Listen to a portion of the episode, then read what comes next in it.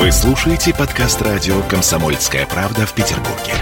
92.0 FM. эм. Беседка. На радио «Комсомольская правда». Студии радио «Комсомольская правда» э, председатель Совета э, межрегионального общественного патриотического движения «Вечно живые» Федор Туркин. Здравствуйте, Федор Олегович. Здравствуйте. И член Совета межрегионального общественного движения «Вечно живые» Валентин Степанович Осокин, житель блокадного Ленинграда. Приветствую вас. Слушайте, ну, на самом деле, давайте начнем сразу с места в карьер. Если мы говорим о патриотизме, что вы вкладываете в это слово, Федор? Потому что я уже сказала, что слово затерто. Слово, само значение этого слова несколько видоизменилось. Согласны? Да, это 90-е годы, начало 2000-х. Оно буквально чуть ли не перевернуло смысл этого слова. Но если мы возвращаемся к истокам, то мы понимаем, э, насколько это слово глубоко и важно. Любовь к Отечеству. Так просто. Да, но так вопрос в том, что э, теперь разные смыслы любви к Отечеству. Угу, конечно. Э, очень разные смыслы. Когда-то в царское время э, были одни смыслы, в советское время другие смыслы. Но они были конкретными и тогда, и сейчас. А вот сейчас это понятие не сформулировано оно не сформулировано, предыдущие формулировки затерты, а, искажены. Вот это вот все происходит. Я а, хочу обратиться прежде всего к вашему названию, да, «Вечно живые». Не случайно у нас, э, собственно говоря, Валентин Степанович в студии, да, житель блокадного Ленинграда. «Вечно живые» вы что имеете в виду? «Вечно живые» – это герои России, герои нашего Отечества на всем протяжении истории нашей великой страны. Тысяча лет. Это люди, которые прославили страну и себя своими ратными подвигами – подвигами в государственном строительстве, трудовыми подвигами, в искусстве, в науке, Окей. в духовном движении. Вот. Принято. Да. И э, сейчас я должна сказать, что э, патриотическое движение «Вечно живые» занимается ну, так, вообще, насколько я понимаю, основная, да, ваша сфера деятельности – это работа с молодежью и работа с ветеранами и жителями блокадного Ленинграда. Я, я правильно говорю? жителей блокадного Ленинграда, само собой разумеется. Я бы не стал это в отдельную категорию вводить. Так, поправили а, меня. Просто это очень важно, поскольку их все меньше и меньше а, остается. Поэтому мы обязаны просто как э, ленинградцы, петербуржцы, и не только как ленинградцы, петербуржцы, ведь мы же теперь уже межрегиональное движение. Да, это а, важно. Вот. Эту тему поддерживать и передавать э, не только правду, а, а смыслы великие о том великом времени. Но все-таки это узковато. Наша тема – это весь отрезок времени, это тысяча лет. Ох, да. хорошо. Угу. Хорошо, я приняла этот ваш ответ, но я подвожу, на самом деле, к угу. диалогу, э, с вашего позволения, с Валентином Степановичем, потому угу. что мне в данном случае важно, я посмотрела на вашем сайте, вы действительно много достаточно работаете с молодежью, ветераны приходят э, к молодым людям рассказывать то, что молодым людям необходимо знать. Вы тоже этим занимаетесь, конечно, да, Валентин Степанович? Обязательно. И а, скажите мне, как это работает, как это происходит, что интересует молодых людей? Ну, я вам скажу так, что э, вот из моего опыта, когда, ну, я приехал в Лугу э, в 2003 году, я все время и родился в Ленинграде, и жил, угу. и работал, а в 2003 году вот уехал в Лугу. И вот из своего опыта за эти годы я могу сказать, что мы проводим большую работу с молодежью, как со школами, так даже и с детскими садами. Так. Мы, нас приглашают и в детские сады. Это вообще нас приглашают интересно. в школы. В Луге имеется коллектив блокадников, которые просто даже одаренные. Вот Иванюшенко Аркадий Ефимович, он создал свой оркестр и поют песни. И они их приглашают, вот, ну, мы сначала рассказываем. Подождите, оркестр какой? Оркестр каких инструментов? В основном гитары. Угу, угу, угу. Вот, на гитарах. Круто. И сначала мы рассказываем о блокаде, о войне, о начале вот этой блокады. Блокада началась, кстати, на Лужском рубеже. Безусловно. Угу. 10 июля. Это вот там героическая э, оборона Ленинграда и началась 10 июля 1941 года. И вот мы рассказываем про начало войны, как это все происходило, почему там вот этот вот Лужский рубеж создан, и как он создавался, и что он из себя представляет, и о самой блокаде. Потеряв очень много народа, но все-таки он выстоял и сорвал вражеские планы, которые были направлены на то, чтобы быстро захватить Ленинград и всю эту армаду, группу «Север», которая была вокруг Ленинграда, направить на Москву. Валентин а... Степанович, мы сейчас вернемся обязательно к этой теме. Я возвращаюсь э, к господину Туркину. Скажите мне, пожалуйста, вот изначально, хорошо, мы затронули тему патриотизма, сейчас э, вырисовывается представление о движении «Вечно живые», но скажите мне, как оно было создано? Я просто посмотрев на сайте, увидела, например, фамилию Штогбанта, э, нашего великого, замечательного Исаака Штогбанта, которую, к сожалению, мы потеряли совсем недавно. Э, несколько слов. Можно? Как это случилось? Вечно живые. Все начиналось э, в 2016 году. Мы уже с Исааком Романовичем были знакомы в нашей команде очень активно. Так же, как и в десятках других направлениях работала Ирина Алексеевна Зимнего. Она блокадница и вообще такая знаменитая женщина. И они гиперактивная, программу делали. позитивная.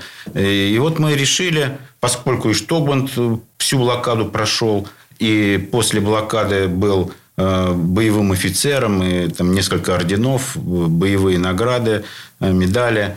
Еще потом служил 10 лет в армии. Мы подумали, что неплохо бы создать движение, которое бы донесло нечто важное до э, наших потомков, поскольку потихонечку-потихонечку естественным образом блокадники уходят, донести великую правду. И эта правда не только в том, что э, город выстоял. Город дрался, и он дрался за Москву, за Сталинград, за Курск. Как он дрался? Да потому что производились снаряды, танки, пушки, пулеметы, проходили подготовку солдаты, офицеры. В 1943 году в Ленинграде началась подготовка к штурму Берлина. Понимаете, блокада, 43 год, а уже в штабе разрабатывались какие-то планы по нанесению удара по Берлину. Понимаете, какие были штуки интересные. Как об этом не, не рассказать? И какие подвиги ну, совершались, ну, просто как вот глоток воды выпить. Люди жили и совершали подвиги. Мы, конечно, видим в телевизоре э, картинку, что идет в город хлеб, люди истощены, погибали. Да, это все так, все так и было.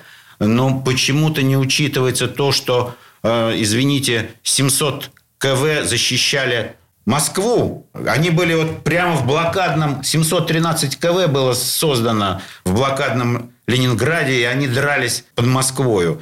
Тысячи орудий ушли. Все, что производилось, кроме катеров, шло в первую очередь под Москву. А потом и в другие горячие точки. Ну, там не точки, там да, такие пространства точки, да, были. Горячие фронты. Вот это надо донести. И как это вот такой тотальный подвиг. Полтора миллиона людей получили медали Олег, информация.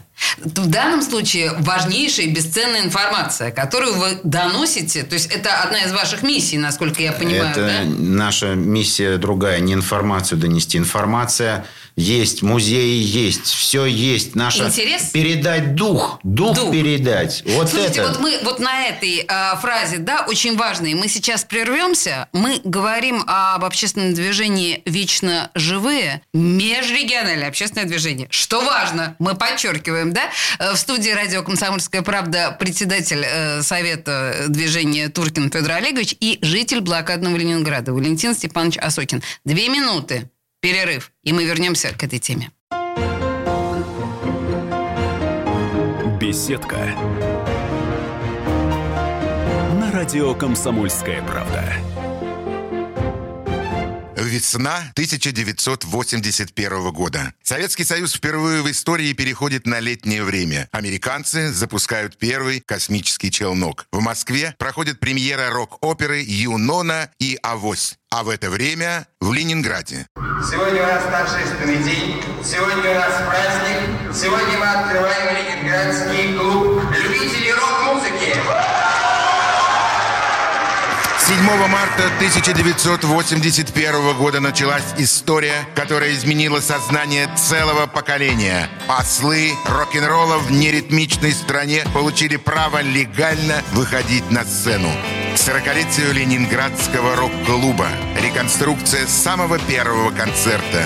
Играют группы «Пикник», «Россияне», «Мифа» и «Зеркало». А также специальные гости. Все как 40 лет назад. Настоящая музыка.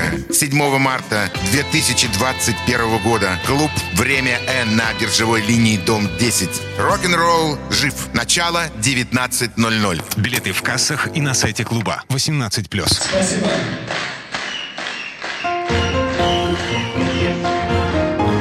Беседка. На радио «Комсомольская правда». А мы продолжаем говорить о патриотизме. И, знаете, мне кажется, что это понятие становится глубже, э, в- ну, по крайней мере, в моем представлении, в процессе нашего разговора. Давайте пытаться дальше. В студии э, радио «Комсомольская правда» представители межрегионального общественного патриотического движения «Вечно живые», его председатель Федор Туркин и житель блокадного Ленинграда, член Совета межрегионального общественного движения «Вечно живые» Валентин Степанович Осокин. Давайте продолжим. Я так понимаю, что э, вообще за пять лет работы вы провели несколько сотен мероприятий, Олег. Тут вот у меня написано 400. Может, это уже устаревшая информация? Э, Я думаю, что, ну, может быть, 450. Может быть, так. Э, У нас предыдущий год, 20 должен был быть наполнен ну, просто огромным количеством э, интереснейших мероприятий. Но пандемия немножко нас скорректировала. Тем не менее, мы что-то успели сделать. Это то дело, где приходится много сил тратить и, и сил разных э, энергии своей живой, времени, денег. Но оно должно же дать результат когда-то. И даст точно. И уже дает. Я, э, вы говорите про и будущее поколение тоже. И вот Валентин Степанович говорил о том, что даже в детские сады э, ветераны приходят э, и блокадники и рассказывают. Извините, Валентин Степанович, я не понимаю, как с маленькими детьми можно об этом разговаривать. Расскажите, как? Я вам расскажу вообще вот из своего опыта. Я непосредственно участник этого э, приглашают в детские сады и в школы. Ну, начну со школ. Школы вот в 10 классе. Вы знаете, были в 10 классе, рассказываем все, но они менее заинтересованы в этом 10 класс. Ну, они думают, что они уже все Они- знают. Они не очень-то интересуются. Ни Ага. одного вопроса не задают никогда. Прослушали и все. А вот в четвертом классе, вот до четвертого класса, это они впитывают вот эту информацию. Просто как промокашки впитывают ее. Они задают много вопросов. Они просто активно участвуют в этом процессе. Как Вот. любопытно. Какое любопытное наблюдение. Я даже не думала об этом. Да, да, да. Вот именно им воспитывать. Вот они впитывают себя. И мы должны как можно больше вот именно охватывать вот эту молодежь ну, до пятого-шестого класса. Золотые слова ваши, на мой взгляд. А, Федор, мне показалось, я смотрю на сайте, вы все-таки, ну, в основном работаете, что называется, с состоявшимися молодыми людьми. Это все-таки учащиеся там студенты колледжей, студенты вузов, ну, хорошо, старшеклассники. Но то, э, о чем э, говорит наш блокадник, это удивительно. Мне это даже в голову не не приходило. Действительно, такие малявки, которые благодарнейшая публика. Может быть, с родителями каким-то образом надо дополнительно работать? Ситуация здесь почти что обратная. Это дети, Они дети, дети работают э, с, С родителями. с родителями. Э, У нас на самом деле много чего делается, поскольку я по своей профессии имею отношение к строительству.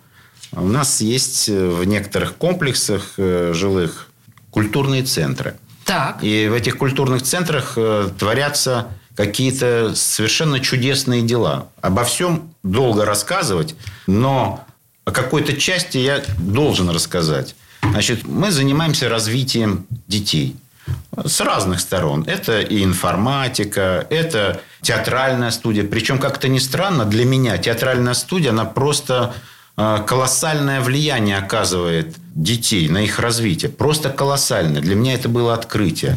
Вот такие вот ребятишки приходят, вообще некоторые из них даже общество боялись. Пришли, посидели годик, ничего не говорили, и вдруг заговорили. Интересно. Вот, и вдруг заговорили. Да, есть такие прецеденты. Или ребята, которые ну, совсем скромного уровня. То есть, они боялись слова сказать. И вот они сейчас как, как лебеди такие раскрылись. А я уж не говорю про талантливых, которым от Бога дано, и они как бы вот уф, поперло. Ну, так вот, ставим какие-то спектакли. В том числе э, и на патриотические темы. Вот в этом году они будут, э, ребятишки, делать спектакль о Александре Невском. И потихоньку-потихоньку через них приходит что-то к родителям. Вот. Толково. Да.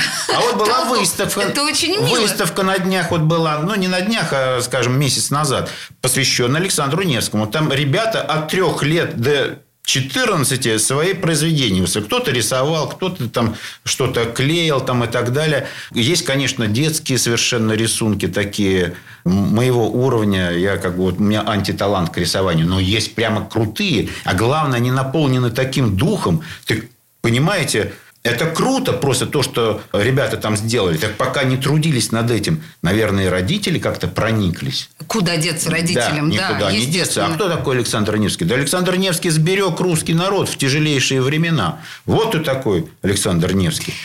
Это вот, знаете, это вот к вопросу о патриотическом воспитании. Еще раз, да, когда мы понимаем, что когда звучит словосочетание «патриотическое воспитание», очень у многих э, сморщивается лицо и воротятся носы. Совершенно очевидно. Но когда вот такое патриотическое воспитание действительно с захватыванием интереса детей мне кажется, это крайне важно. Еще один момент, который мне тоже кажется очень важным. Я не помню, я на сайте у вас э, видела это или, или где-то, может быть, я читала, гугля вас, но э, я знаю, что вы инициатор памятника детям блокадного Ленинграда. Или я что-то неправильно поняла? Э, Значит так, э, если правильно, э, сама инициатива, она имеет много лет. Я даже не знаю, чья это инициатива. А вот возродила эту инициативу Ирина Алексеевна Зимнева. О которой мы сегодня уже Да. говорили. Вот Житель она ее возродила, эту инициативу. Мы ее, так сказать, абсолютно, так сказать, понимая важность, донесли там до губернатора. А, Это все, так сказать, было достаточно непросто и долго. Мы простые люди. Но Ирина Алексеевна, она не простой человек. Она может губернатора из рукав схватить там где-то. Вот. Поэтому как-то достучались немножко. Потом даже он обещал нам нанести визит в нашу организацию. Но пандемия. а тем не менее, дело пошло. И уже оно в, в плоскости, что нами там занимается ви- вице-губернатор по строительству и так далее. Подбирается место. Когда будет подобрано место, э, будет объявлен конкурс. И уже все, все серьезно, все серьезно. Но мы ж не можем. 140 тысяч ребятишек погибло в блокадном Ленинграде. И в 140 этой тысяч. связи, конечно, это совершеннейший абсурд. Я не понимаю, как могло такое случиться, что в Петербурге до сих пор нет этого памятника. Это вообще очень странно. Я надеюсь, этот вот процесс пошел, что называется... Пошел, вы- пошел процесс. Будет памятник. Мы не будем дат никаких устанавливать. А, Главное, что он точно будет. Это э, говорит нам, между прочим, Федор Туркин, да, отвечает своим словом. Э, Валентин Степанович, как вы думаете, какое место могло бы быть э, оптимальным для памятника? Но этот вопрос Сложен, да? сложный, да, сложный. Подыскать такое место э, в Санкт-Петербурге сейчас очень сложно. Слушайте, Поэтому здесь... Но я не знаю, весь город на самом деле дышит памятью о блокаде. Э, Федор, а у вас есть какое-то... Вы знаете, Нет? четыре места сейчас Комитет по градостроительству и архитектуре Рассматривает? рассматривает, да, и но опять же, тут пандемия немножко нам все мешает. Э, Комитеты достаточно закрытые сейчас э, для общения. Простите, что я Вот. к вам пристаю, Да. но можно я все-таки спрошу? Четыре Да. места. Это какие? Нет, не скажу. Не скажете? Не скажу. Интригу вешаете? Нет, не интрига. Вопрос очень профессиональный. Все места очень достойны. Все 10 мест, которые изначально предлагались, достойны. Но везде есть какие-то ограничения. Поэтому э, я бы не стал бы их сейчас выносить на обсуждение. Хорошо, Когда принято. Комитет по градостроительству и архитектуре определит, что вот там действительно, действительно можно это сделать, потому что где-то нельзя, потому что это, вся вот эта территория это исторический памятник, и вносить новые памятники в исторический памятник нельзя. Да, я Понимаете? С другой стороны, э, есть предложение развить какие-то новые территории, где-то в других, ну, скажем так, в спальных районах где-то сделать. Но тогда что-то может уйти. Что-то может уйти, совершенно. потеряться. Поэтому и- в то же время нельзя обижать спальные районы. Но все-таки где-то памятник должен быть где-то ближе там, к центру. Где, не знаю. Вот Слушайте, это очень интересно. Но, в общем, в любом случае, мне кажется, что город находится в ожидании такого важного, боже мой, такого важного и необходимого, как мне кажется, в этом городе памятника. У нас, к сожалению, закончилось время. Мы говорили сегодня о патриотизме.